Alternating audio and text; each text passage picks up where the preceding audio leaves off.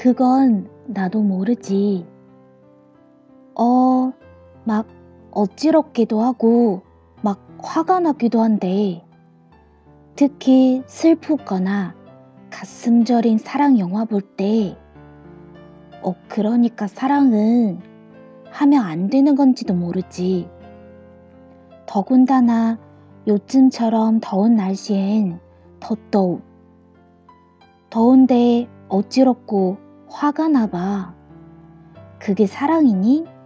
살인이지. 있잖아. 우리 언니가 얼마 전에도 사랑에 빠졌었거든. 집이 완전 난장판이었어. 완전 초상집이었다고.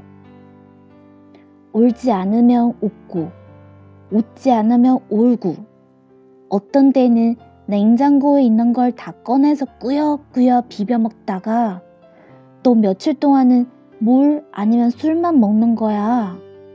그것도 물처럼. 그게 사랑이니? 미친 거지. 그러니까 사랑은 뭐냐 하면 병이야, 병. 아니, 그러니까 사랑은 그냥 땀이야, 땀. 아니, 아니. 그러니까 사랑은 그냥 벌한테 쏘인 거라고. 너 벌한테 입맛 쏘이고 싶어서 그래? 쏘이고 돈장 바르려 그래? 응? 눈이 오는데 거기다 대고 사랑한다 라는 말에 나오겠니? 제정신이면? 아이쿠야, 모르겠다. 가만 생각해 보면 사랑 안 내본 사람은 세상에 너하고 나 딱 둘밖에 없는 것도 같다야.